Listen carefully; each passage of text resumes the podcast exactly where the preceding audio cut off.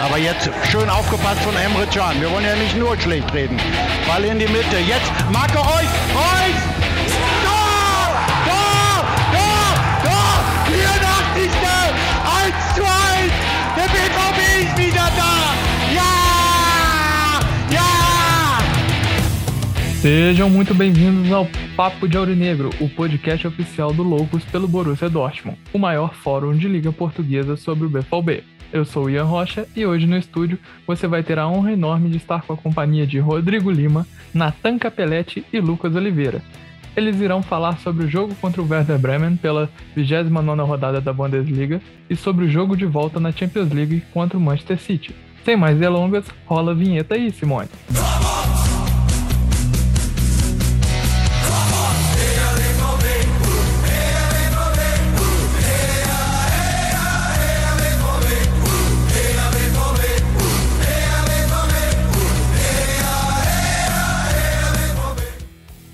Fala galera!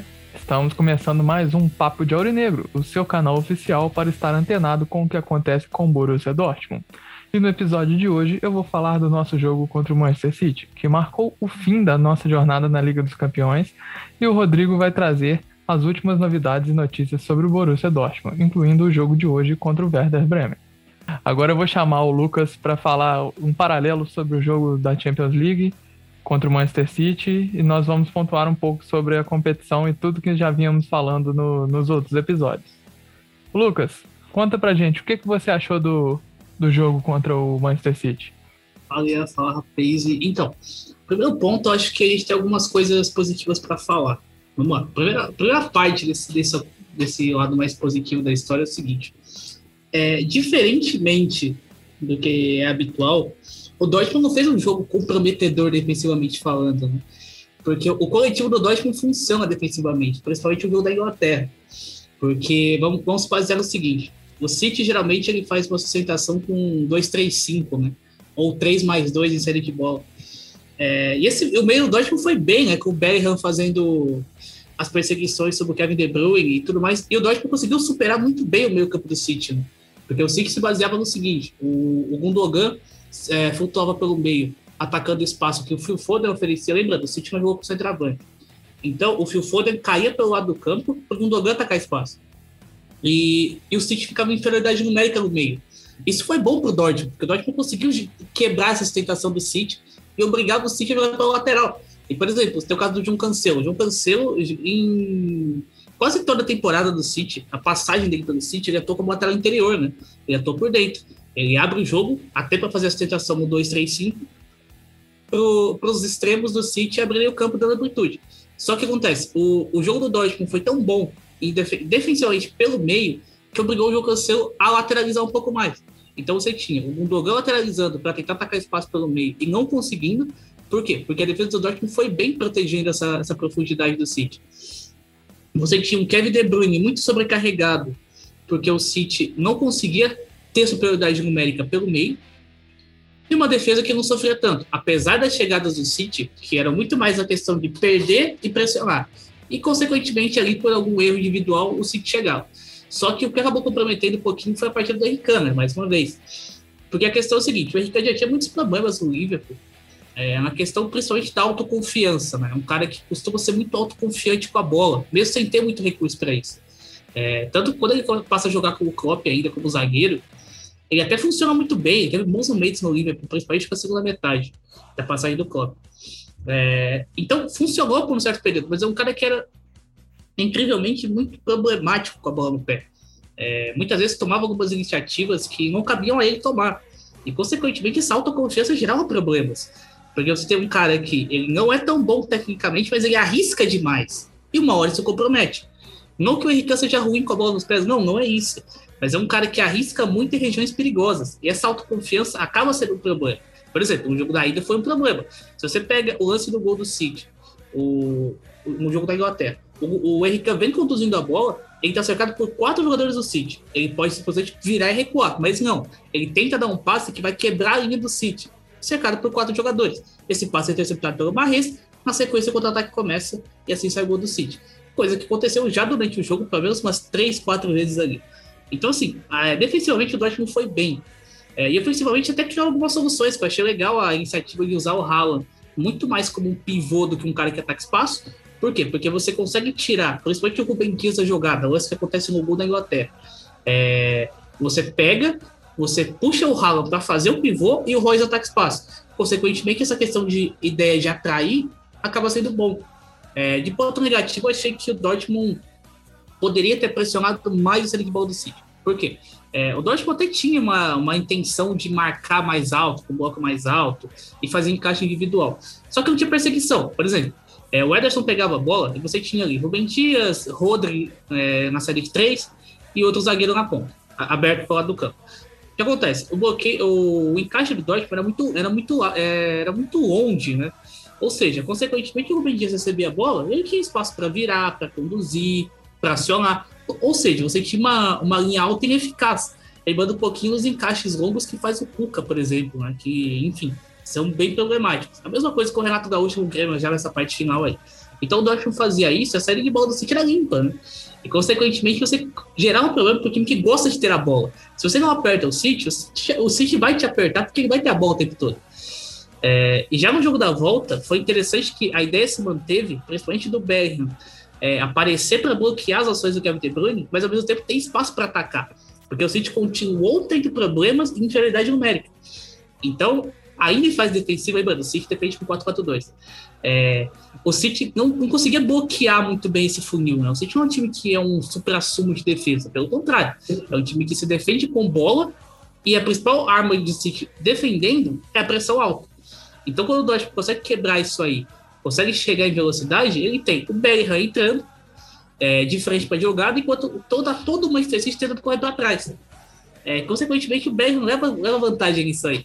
Então, o Dortmund acaba construindo algumas situações ali muito baseado no contra-ataque. Depois, aí, outra vez, a questão do Ricana, que é um cara que defensivamente não está bem, é questão técnica mesmo. É, e acaba comprometendo todo o sistema. O Dortmund tem problemas defensivos, é óbvio que sim. Mas o, o, coletivo funciona, né? O coletivo funcionou, melhor dizendo, contra o City. Não foi algo que foi o problema, pelo contrário. Se criou um problema pelos problemas individuais do Erican, que acabou tendo muita dificuldade ali em, em, na questão de ser pressionado. Por quê? Por quê? Porque é um cara que não tem tanto movimento rápido, um cara que não, não é tão ágil, e é um cara que, acima de tudo, tem alguns problemas técnicos evidentes quando pressionar. E por ser um cara grande, ele não, não consegue tirar o corpo tão rapidamente. E acaba que criou algumas situações complicadas ali. De resto, eu acho que foi uma eliminação de aprendizado, né? Não foi uma eliminação que o City dominou o jogo, pelo contrário. O Dortmund não fez um jogo tão maravilhoso assim na Inglaterra, porque ofensivamente não conseguia produzir. Mas dentro daquilo que era capaz de executar, o Dortmund foi bem. Que era bloquear as ações do City, tirar a prioridade numérica ainda no meio, obrigar o City a jogar pelo lado do campo e ainda assim não ter tanta situação de contra-ataque, além de construir por base um ataque posicional. É, fechou a profundidade do City também, e acima de tudo, o City não tinha referência. Então, portanto, o meio da defesa é, apenas tinha a obrigação de bloquear a entrada da área, proteger a própria área. E foi bem nessa, nessa questão. Então, assim, é, poderia ter sido muito melhor, evidentemente que sim. É, eu nem vou entrar no mérito da questão de arbitragem e tudo mais, mas porque o Dortmund se propôs a jogar na Inglaterra, a estratégia funcionou. A questão, individualmente, o Henrique comprometeu toda uma classificação. É, então, assim, é, a notícia é muito positiva para o Dortmund, que bateu de frente com os melhores ataques do mundo, até com uma certa facilidade, conseguiu inibir a forma como o Manchester City jogava. A volta foi outra questão, novamente, o Henrique muito, muito comprometedor. E acabou que a eliminação foi por água abaixo.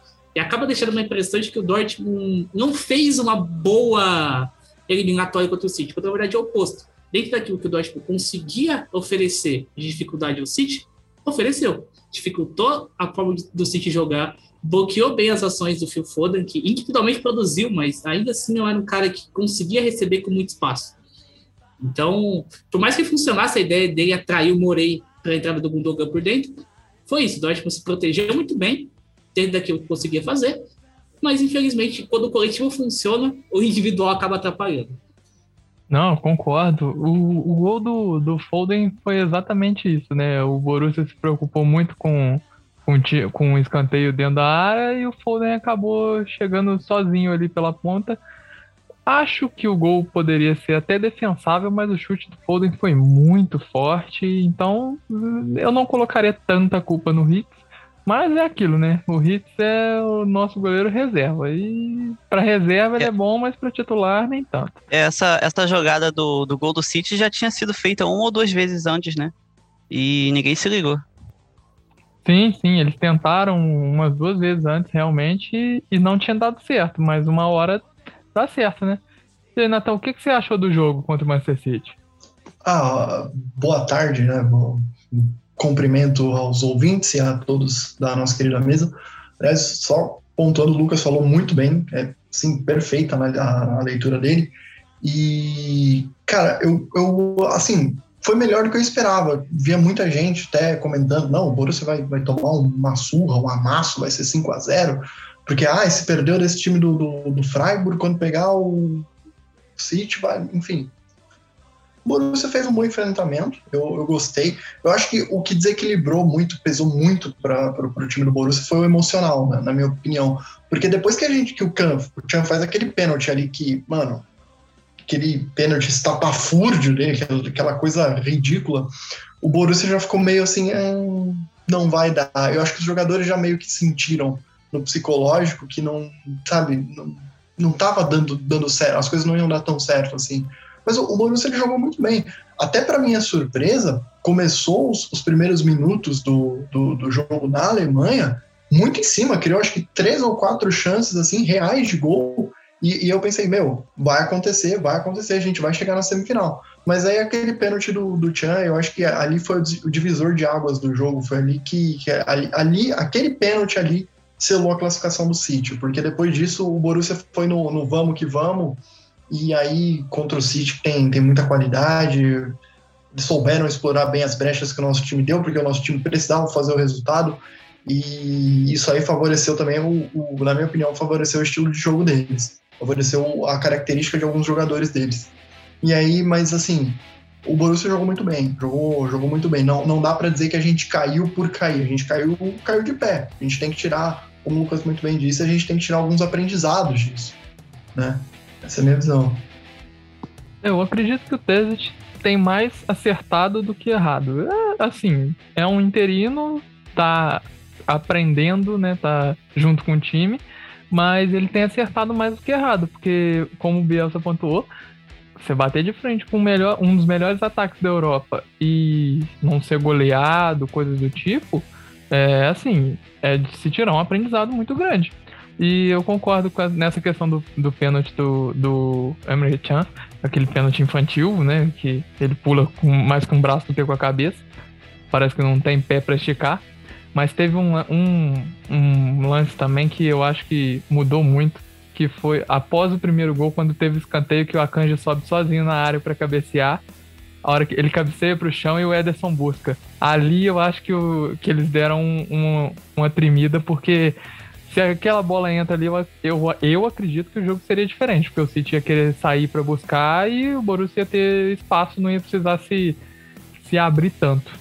Ô, Rodrigo, o que, que você acha sobre a eliminação?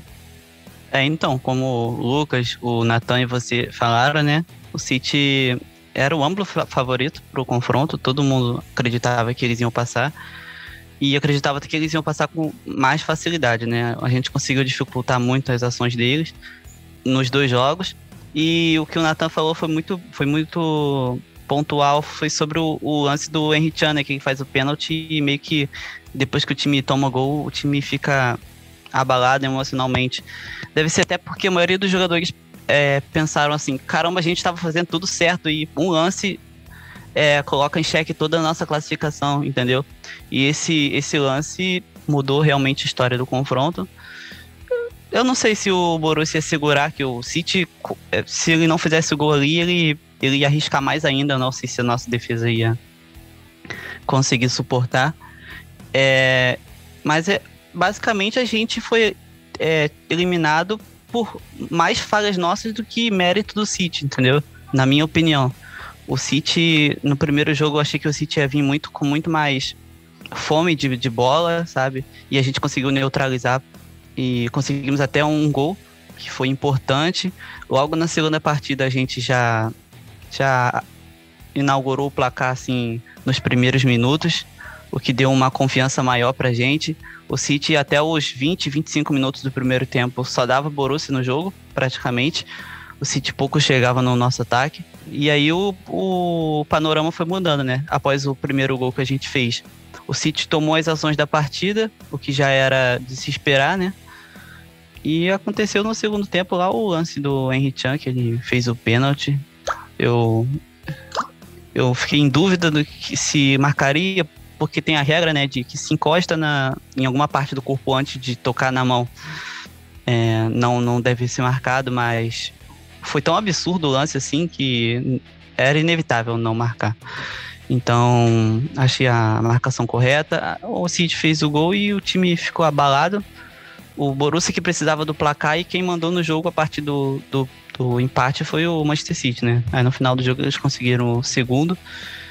E a gente acabou eliminado no placar agregado de 4 a 2 é, é, O Terzic não tinha muito, muito o que fazer, né? Porque não tinha mais tantas opções. Eu queria até perguntar aí para vocês, pro, pro Ian, pro Natan e pro Lucas, se o, a gente jogasse com essa proposta e se a gente tivesse o Sancho e o Witzel, eu acho que dá, daria pra gente sonhar, né? Mas não, com certeza. Eu acredito que, o, que com o Sancho e o Witzel o jogo poderia ser bem diferente. Primeiro porque o Sancho puxa o ataque muito bem, muito veloz, né? Arma muito no ataque, o, o, não fica concentrado o jogo só no Roy. E o Witzel ali no meio de campo de volante ali, ele não comete aqueles erros que o, que o Chan comete de jeito nenhum, nem na defesa, nem de zagueiro. O que, que você acha, Nathan? Cara, é assim, com certeza, né? Com certeza. O Witzel ele tem uma coisa que eu acho muito, muito legal, que ele é um jogador alto, forte, mas ele não é aquele jogador cabeçudo, assim, que não sabe sair, não, não tem classe para jogar com a bola. Ele ia dar uma, uma dinâmica totalmente diferente pro Borussia Dortmund. Totalmente diferente, assim, tanto na marcação quanto na criação, é, assim, a, a, segurança, a estabilidade emocional que ele dá pro time, porque o cara é um líder dentro de campo, querendo ou não, né? Um jogador que já disputou Copa do Mundo, jogador experiente. E o Sancho, cara, o Sancho ele é o jogador que faz o, o diferente, né? Ele é o cara que, que rompe a linha. Ele é o cara que tira uma jogada da cartola e dá um lance, dá um cruzamento, dá um passe, um drible, faz um gol. Então, assim, cara, para mim, é, é, eu acho que esses dois jogadores eles seriam peças fundamentais. Acho até, acho até que o, o Witzel seria mais, mais fundamental ainda, porque como foi muito bem pontuado aqui pelos companheiros no, nesse podcast, o Chan, cara, ele comprometeu assim, e olha, não foi pouco, não. É, queria saber do Lucas, que ele vê dessa, dessa análise toda aí que, que a gente está tá fazendo, se, se, esses dois jogadores tem mais alguém que faria tanta diferença assim para o no nosso lado. É, eu acho que, por um ponto, a gente tem que enaltecer algumas coisas. O Dortmund há muito tempo não competia. Como assim competir? Vamos lá. É, a gente vem de algumas sequências de treinadores que tinham muitos problemas. A gente pega lá atrás, lá com o Peter Boss, lá atrás. É, o Peter Boss era um cara que foi muito no Ajax, por chegar na final da Liga Europa e tudo mais. Um time extremamente vertical, é, intenso o tempo todo, mas que tinha muitos problemas defensivos, né? Porque o, lembra, o Peter Boss tem um jogo clássico com, com o Lyon, que o Ajax tirou o Lyon da Liga Europa que tem uma imagem icônica que ele tá marcando com 10 jogadores no campo de, campo de defesa do Lyon. É, beleza, isso aí pode. Isso, na época o Lyon sem Depay e tudo mais. Na época com o Nabil Fekir na frente, na época o Fekir ainda era atacante, depois ele foi recuado para meia, depois acabou indo pro Betis. Enfim, é, mas era, era um Ajax, era um Lyon que não tinha muito poder de contra-ataque. Então, assim, é, o Ajax era intenso na época do, com o Casper Dolberg de lado, o Ziyech atuava como construtor na base da jogada, é, com o chão pelo meio campo também. Enfim, é, Frank de Jong, Delite, assim por diante.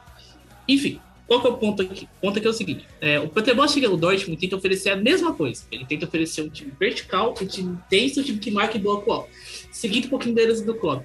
É, e até um pouquinho de Thomas Tuchel ali também, porque o Tuchel até assistiu isso aí. O Tuchel até mais, porque o Tuchel chegou a jogar com dois zagueiros, né? E deu aquela belíssima entrevista dizendo que ele iria revolucionar o futebol com dois zagueiros. É, enfim, o Peter Boss seguiu um pouquinho dessa linha, na ideia de tentar manter isso aí. Beleza. Mas era um time que competia muito pouco. Era um time que era capaz de fazer quatro gols e tomar cinco. É, era um time que, acima de tudo, tinha muitos problemas na hora de se defender e principalmente em transição defensiva. Lembra daquele jogo com o Schalke, do 4 a 4 é, o, Qual foi a grande mudança do Schalke? A entrada do Amig Hari. O Amig Hari entra no jogo, começa a ser um cara que conduz a bola em velocidade, né, ele ainda era ponta, né, depois ele é passado pelo meio, é, na ele era ponta.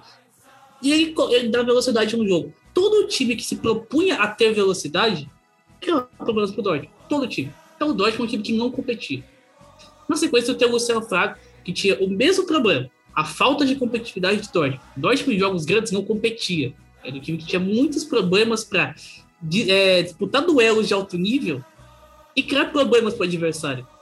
O Dortmund ele tinha muito mais, muito mais dificuldade, aliás, ele era muito mais focado em controlar os problemas adversários do que oferecer problemas ao adversário. Ou seja, o Dortmund ele tentava encontrar soluções, mas ele não propunha jogo. Então, ou seja, não tinha competição. O Dortmund não conseguia competir em alto nível. Esse jogo com o City mostra uma, uma mudança de chave ali, porque você vê um time que competiu, um time que perdeu na base de erros individuais. É, porque coletivamente funcionou. Dentro daquilo que propôs a fazer, a coisa funcionou. Você tem, por exemplo, o Henrique. O Henrique é um cara, como eu falei, é um cara que tem alguns problemas com a bola. É um cara que ele, é, ele não é rápido nos movimentos. É um cara que tem uma, uma certa dificuldade para se perfilar com a bola. Como assim se perfilar? É, ter a melhor orientação corporal na hora de receber a bola ou fazer um corte. É um cara meio desengonçado muitas vezes. Isso é um problema. Porque a partir do momento que esse cara tá em campo contra um time que pressiona demais, principalmente o portador, voltando lá no primeiro gol do City, gol do De Bruyne na ida na Inglaterra. Henrique recebe, cercado por quatro. O movimento corporal dele não é rápido.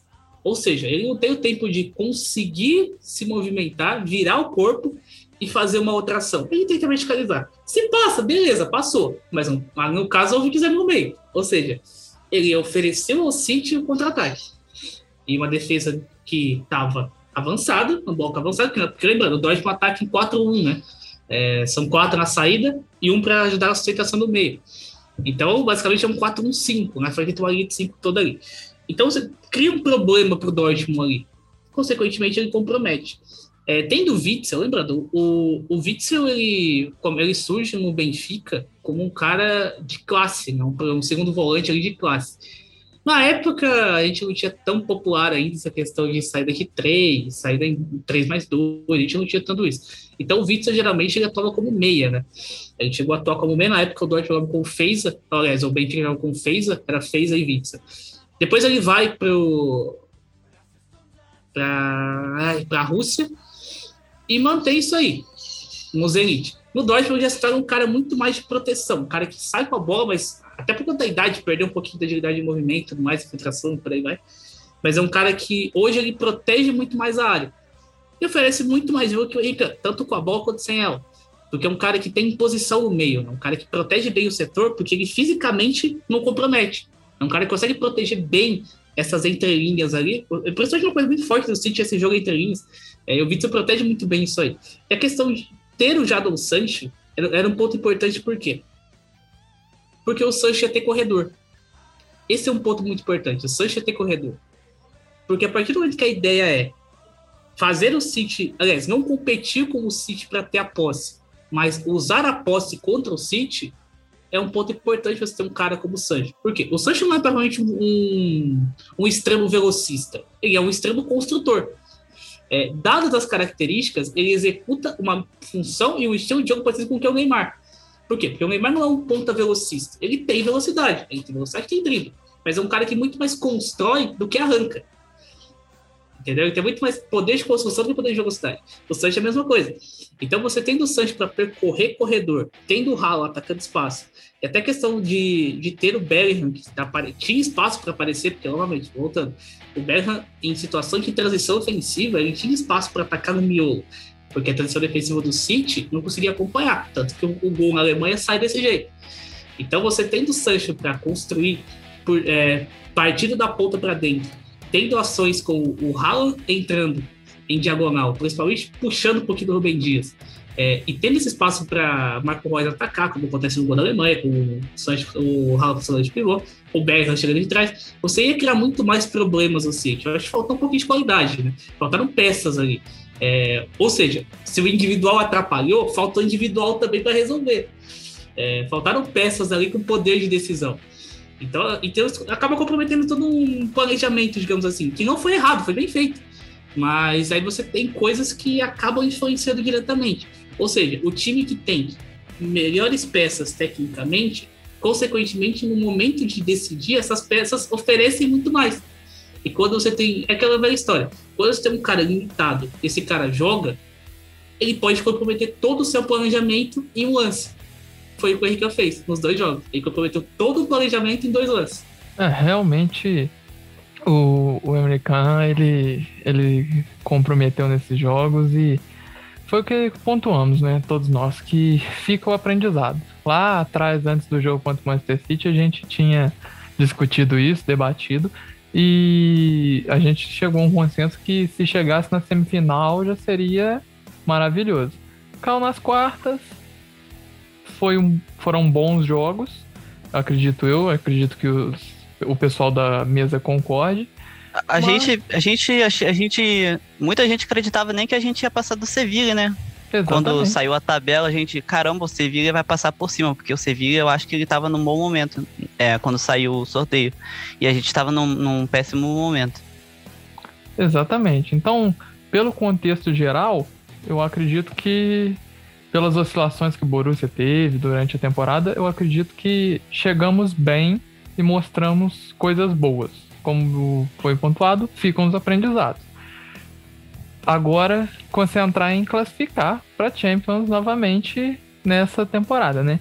Então, agora vamos falar sobre o, a Bundesliga, 29 rodada da Bundesliga, o jogo de hoje contra o Werder Bremen.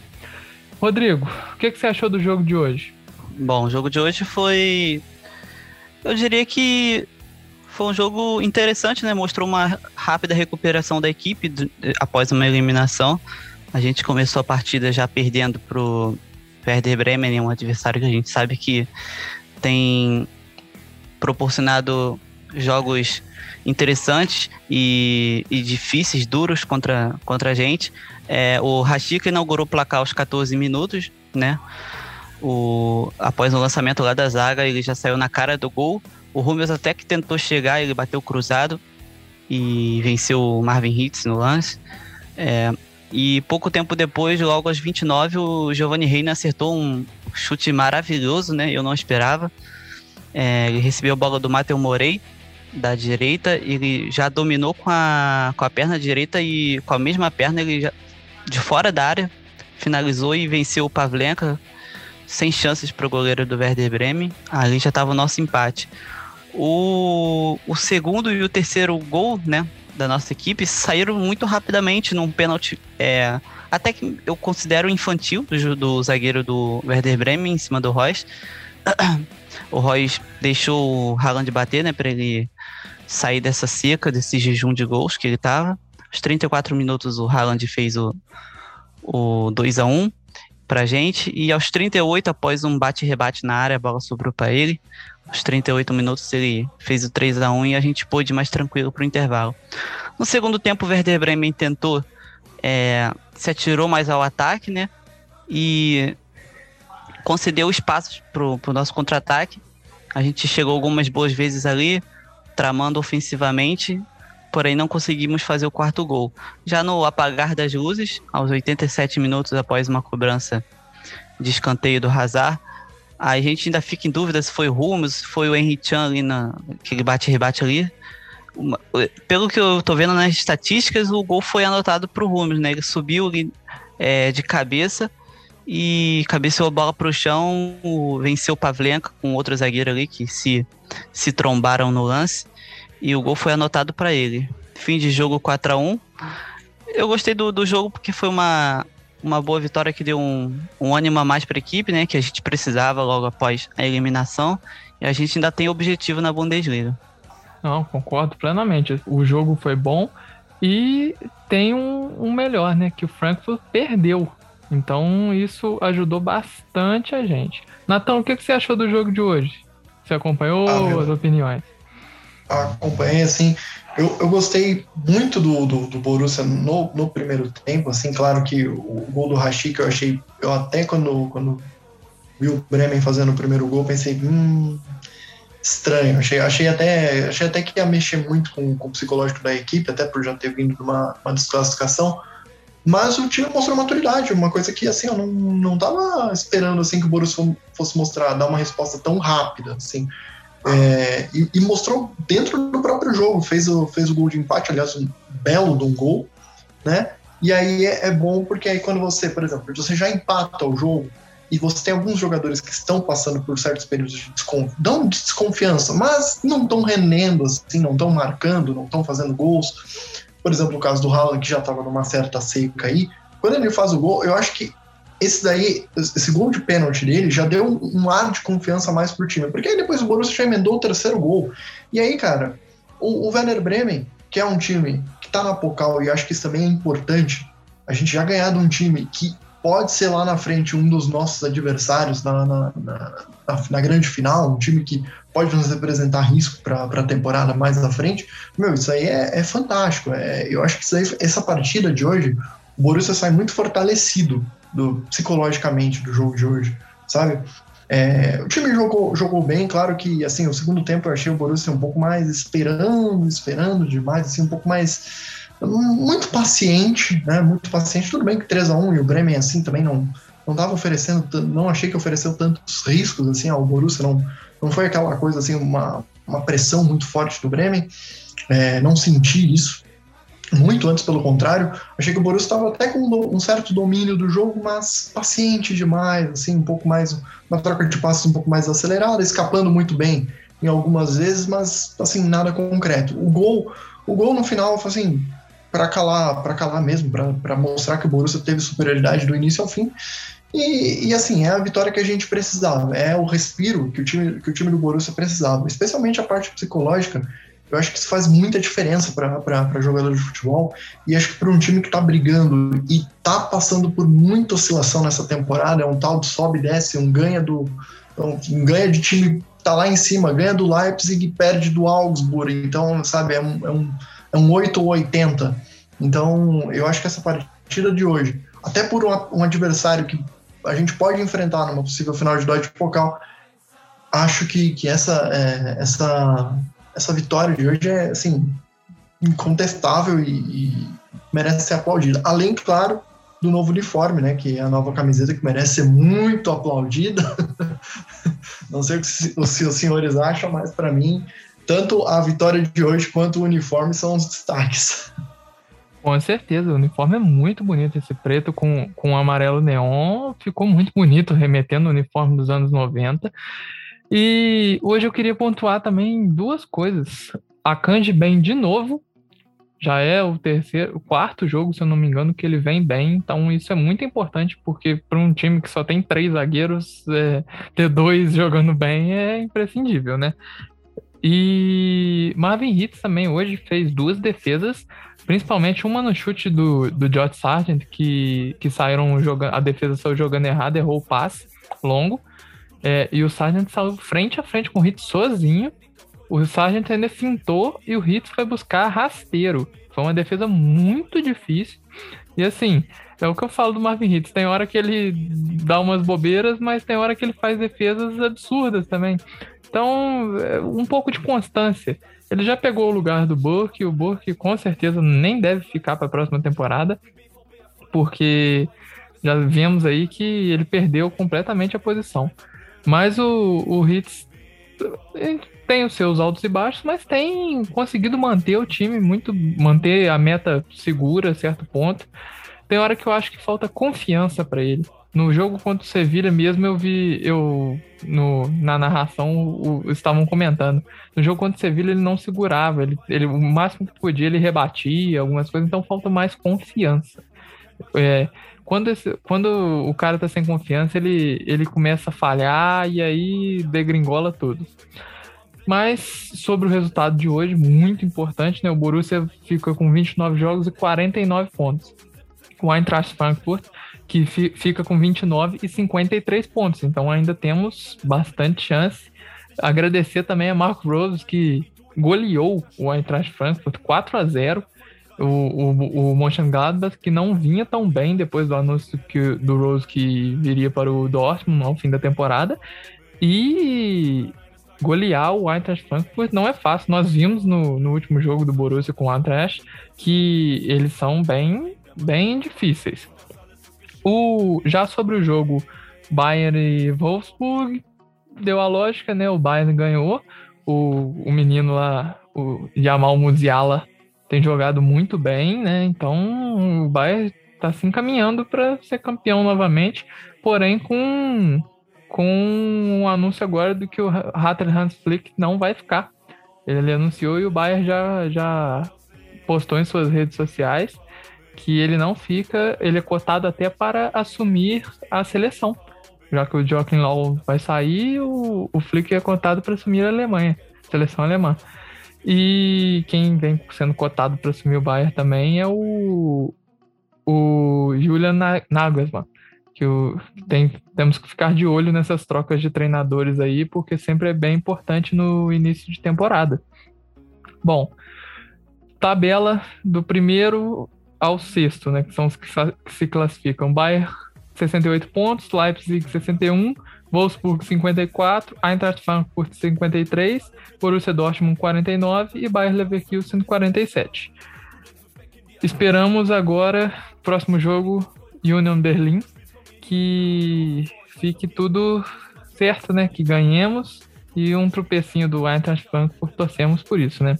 Mas uma coisa que eu queria conversar com vocês, já vimos sobre essa Supercopa aí agora, notícia que saiu agora que a UEFA quer punir os, os times que, que participarem, porque os alemães recusaram, mas times ingleses italianos e espanhóis concordaram em participar. Lucas, o que, que você fala pra gente sobre essa Supercopa?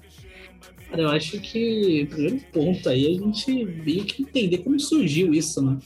Isso surge de uma forma até meio inesperada, é, uma tentativa de alguns clubes aí de sair um pouquinho da UEFA, e claro, a UEFA não ia permitir isso, né? Porque vamos lá, é, a UEFA, a principal forma, fonte de geração de renda da UEFA são os clubes, correto? Então, assim, é, a, a UEFA tem, tem uma competição que pode tirar um pouquinho do monopólio dela para algo interessante. É, por exemplo, eu tava, a gente estava conversando em off aqui, é, questão do exemplo do Mundial de Clubes. O Mundial de Clubes, ele, durante muito tempo, se você pegar os anos 70 e até o começo dos anos 80, isso aí muda no começo dos anos 80. Quando não era disputado no Japão, que era o torneio de ida e volta, é, tem até um caso em 1967, que é um jogo entre Celtic e, e Racing, da Batalha de Glasgow, enfim, que a imprensa argentina fala, faz uma pressão na FIFA, pedindo para que a FIFA e a UEFA intervinham, intervenham, né? Porque era um torneio que estava gerando muito problema, muita, muita lesão, muita coisa assim, porque era, era assim, era uma batalha campal, realmente.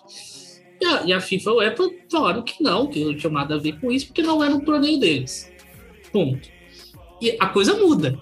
Porque em 1970, quando os clubes não participam mais, alguns clubes europeus não querem mais participar, é, você tem o caso do Bayern, que não participou e mandou o Atlético de Madrid, que era o vice-campeão, participar, um jogo contra estudiantes. Então, assim, é, que acontece? A UEFA muda de ideia e obriga os clubes a jogarem Mundial de Clubes quando acontece uma coisa. Quando surge a Toyota. A Toyota surge é, para levar o futebol para o Japão, para tentar incentivar o pessoal do Japão, que na época o futebol não era tão popular assim no Japão. Depois tem a questão do Zico e tudo mais. É, a Toyota surge para tentar levar o futebol para o Japão. Surge a famosa Copa Toyota, que antes não era. Era apenas é, Mundial Interclubes foi criado pelo ex-presidente do Real Madrid, Santiago Bernabéu. Enfim, é, então a coisa muda, por quê? Porque a UEFA passou a ser patrocinada pela Toyota. É um ponto muito importante aí. Então o que acontece? É, a UEFA, é, ela tem os problemas dela, muitos por sinal, mas qual é a grande questão da UEFA? Qual é a grande importância da UEFA em punir esses clubes? Simples. A questão da UEFA punir esses clubes é o medo de perder um suposto monopólio. Por quê? Porque para ela, o que importa é que os clubes joguem as competições da UEFA. É como aqui no caso a questão da, da Superliga, que a gente teve aqui a Superliga, é, fora da chancela da CBF. É a mesma coisa. É um torneio que evidentemente não vigorou. Por quê? Porque não chamou atenção. Você não pode fazer, desculpa, você não pode fazer um, um campeonato e chamar os times de São Paulo. Entendeu? Evidentemente a coisa não ia funcionar. E a mesma coisa aí.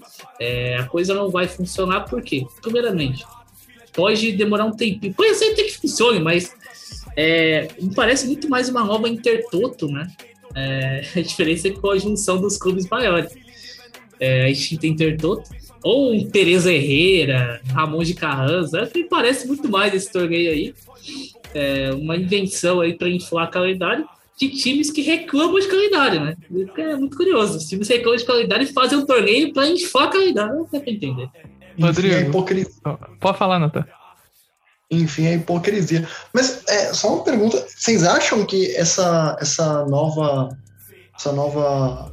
Novo torneio aí é, aí sem os times alemães e tal, ele pode virar uma espécie de primeira liga, que nem teve aqui no Brasil, que, cara, não rolou, porque os times bateram, bateram o pé para criar a primeira liga, e quando criaram a primeira liga, todo mundo tava jogando com time reserva, porque não estavam dando importância, preferiam jogar estadual e às vezes Libertadores ou Copa do Brasil. Eu lembro um exemplo, o Grêmio fez muito isso, o Grêmio foi um dos principais clubes a criar a, a, a pedir a criação da primeira liga, quando criou, ele não jogou porque, porque falou que estava com o calendário muito cheio. Então não faz o menor sentido. A minha pergunta seria para vocês se vocês acham que isso pode acontecer no cenário europeu ou, ou não, se é, é como estamos falando de time muito grande, de, de super estrelas, de algo mais endinheirado. Vocês acham que, que isso não aconteceria? Mas enfim, não deixe de achar que é uma hipocrisia os caras reclamarem de calendário e criarem um novo torneio. Bom, eu acho que é idêntico. É uma. Querem colocar os times supostamente grandes da Europa, né? Os que disputam sempre torneios, para jogar entre si. Quer dizer, um time pequeno. Me parece, sem querer interromper, me parece muito mais aquele torneio de pré-temporada dos Estados Unidos, que leva Manchester City, Manchester United, leva o Barcelona, leva o Milan, leva todo mundo. E assim, aí na transmissão do esporte interativo, na época que transmitia. É, e assim, os times reservas, é, teste de jogadores, é, começo de temporada. Então, assim, me parece muito mais que um torneio de pré-temporada do que uma coisa que, bom, vai valer muita coisa. Não vai. Não, eu acredito nisso também, que não que os times acabem mandando time B, time C para jogar e o torneio morra em um, dois anos, porque. Mas agora com essa com essa punição da UEFA aí, eu tava vendo a notícia aqui que a UEFA pode multar em 60 bilhões quem, quem participar da, do torneio, né? 60 bilhões de reais no caso. A conversão para euro eu não lembro direito. Mas acho que melou, né? Ainda mais colocando que os jogadores dos times que participarem disso não poderão atuar por seleções e os clubes perderão o direito de participar de Champions League e de Europa League. Então, acredito que a UEFA e a FIFA cortaram as asinhas desses clubes. O que, que você acha, Rodrigo? É, foi bem o que vocês falaram, né? Eu não, realmente eu não sei qual é a motivação, real motivação disso, entendeu? Mas me falaram, falaram-se também que esses clubes poderiam ter injeção de dinheiro para patrocínio, essas coisas, para participarem desse campeonato, eu não sei. Particularmente, se foi isso, eu não concordo, porque isso aí desnivelaria mais ainda as ligas que eles atuam. Hoje, muita gente reclama que a Espanha só tem três times, na Inglaterra tem seis, sete times, na, na Alemanha só tem um time, que é o Bayern e você dá dinheiro para esses clubes só vai distanciar eles mais ainda dos clubes menores, os emergentes, né? Que estão querendo escalar os, os degraus aí no, nas campeonatos europeus. Então, eu acho que não vai para frente, ainda tem que ver direitinho aí o que, que o. A notícia fresca, né? Tem que ver aí direitinho quais são as, as reais intenções dos clubes é, para ver tudo certinho, mas a, parece que a UEFA e a FIFA não vão vender isso barato, não. É, eu acredito que foi obliterada toda a, a vontade dos clubes de participar disso depois dessa notícia da UEFA, né? É, foi completamente tirado de mão toda essa participação desses clubes. E clubes que participam de ligas já bem, bem cheias, né? Como os ingleses, por exemplo, que tem duas Copas, é. né? Tem a, a, a o pontos corridos, né? O campeonato normal tem duas copas, ainda tem os campeonatos europeus, então ainda participam de pré-temporada, então reclamam de, de é, calendário e participam. Não dá pra entender. É, entre essa liga e aquela outra Conference League, né, que falaram também, eu prefiro a Conference League, que dá mais espaço para outros times, né? Com é, certeza. vamos supor, é, novos times, é, quem sabe, revelações aí do futebol, entendeu? Dá então, espaço para que... times menores, de menores é, que não, não ganham título do seu campeonato, mas disputam uma liga europeia, né? Contra outros times. É, então, eu, eu entre essa Conference League e essa Superliga aí, eu prefiro a, a que dá mais oportunidade para os clubes de menor investimento. Concordo, concordo. Vocês concordam? Eu acho que, até falando do, da questão da Primeira Liga, na Europa menos, mas aqui eles uma pressão muito grande da imprensa alternativa na criação de uma nova liga. É, na época, isso aí, a Primeira Liga surge no auge da confusão né, entre Globo, CBF e, e os times menores na época que foi aquele reajuste de valores, né? Corinthians e Flamengo ganhavam mais cota de TV, tanto que teve aquele belíssimo. Antes, antes do Alexandre Gagliotti, o Palmeiras veio reclamar que o Palmeiras ganhava menos.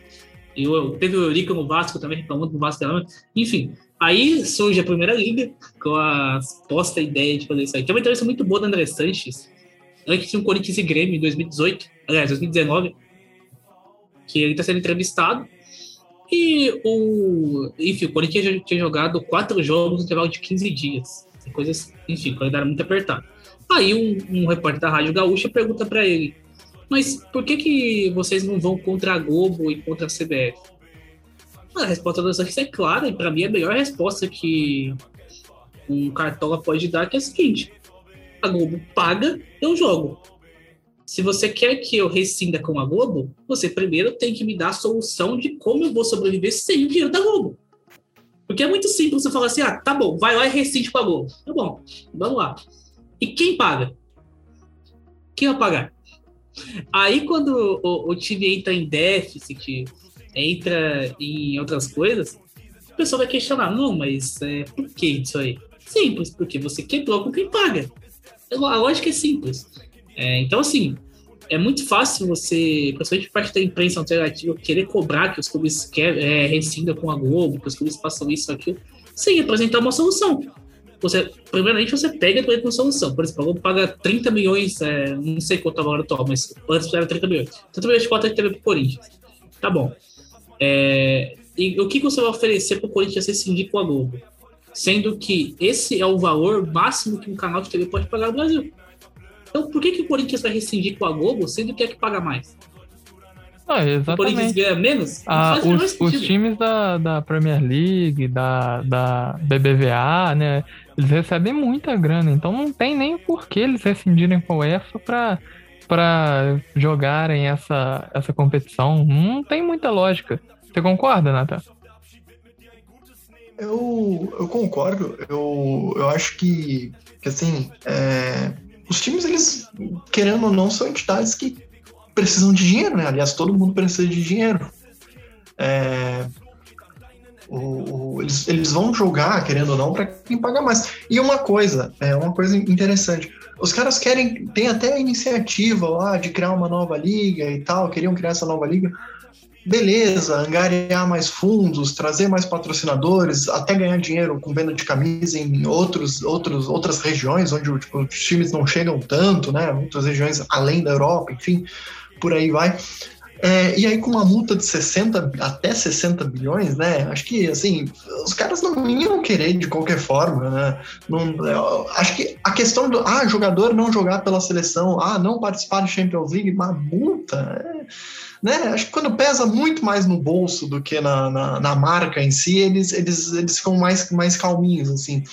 Mas uma coisa que foi dita aqui, e eu, eu sou obrigado a concordar, acho que campeonato para times uh, de menor expressão, de menor investimento, que é uma coisa que quando eu, eu converso com alguns amigos que, que, gostam da Premier League, que seguem a Premier League, eles se orgulham muito de dizer que a Premier League tem a divisão mais igualitária de cotas, né, uma divisão uh, mais justa entre os times, os valores de, de televisão, enfim.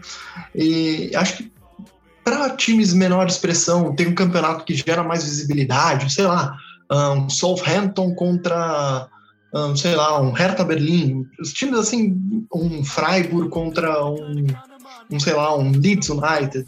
Acho que esses campeonatos pegam times mais intermediários, assim, esses times menos conhecidos seria mais interessante. Acho que a, a, própria UEFA pode prover isso, já que esses times não têm tanto calendário assim. É difícil você ver um Leeds United numa Champions League, por exemplo, né? Então, acho que esse tipo de coisa a própria UEFA pode prover. Mas essa é aquela, né? Os caras não fazem porque não querem. E aí você vai contestar o regime deles como, né? Não, não querendo pagar de político aqui, mas os caras vai, vai contestar eles como? Se são eles que pagam, eles que têm a plata, eles que têm o euro, no caso, né? Como é que vai brigar com isso? Não dá pra brigar Exatamente, exatamente. Bom, vamos aguardar os próximos capítulos dessa novela, né? Como vai ficar essa resolução, toda essa briga, como o Rodrigo pontuou, a notícia é fresca. E vamos para o recado final. Alguém tem algum recado para mandar? Ah, mandar um recado lá pra galera do, do grupo, né? Do, do grupo. Facebook, do grupo do Facebook e do grupo do, do, do WhatsApp. Do WhatsApp, né? Que pessoal ficou é, com os ânimos aflorados após a eliminação lá da, da, da uhum. Manchester City, pessoal xingando, pessoal brigando, mas no, no, no, final deu tudo certo lá. A gente tem que acalmar o pessoal, né? E saber que bola para frente. É isso aí, a gente a gente reclama, a gente bate no time, mas a gente quer sempre o melhor. Torcer para a diretoria abrir o, o nem, nem abrir os cofres, mas abrir a mente para novas contratações e que não reforcem só o ataque, que a gente precisa de ajuda na defesa, principalmente. Deixar um salve aí pro pessoal do grupo do Facebook e do WhatsApp, principalmente. Vou mandar um salve também pro nosso apresentador, que hoje está de férias, Gil Hackle, que não pôde comparecer, mas esperamos novamente a presença dele já no próximo episódio. E ele deixou especialmente no nosso roteiro um abraço bem carinhoso, com bastante sarcasmo, para o André Henning, que o Gil já manifestou toda sua todo o seu amor pela narração de André Henning, é, que todos os dias vende o metade do time do Borussia Dortmund para outros times em, de, da Europa. Então, um abraço carinhoso para André Henning do nosso amigo Gil Rocco. E Cafezinho, né? É. Um cafezinho Um cafezinho. Bom, mas é isso, pessoal. Vamos encerrando nosso programa por aqui. Queria agradecer imensamente a presença do, dos amigos Rodrigo Lima, Natan Capelletti e Lucas Oliveira.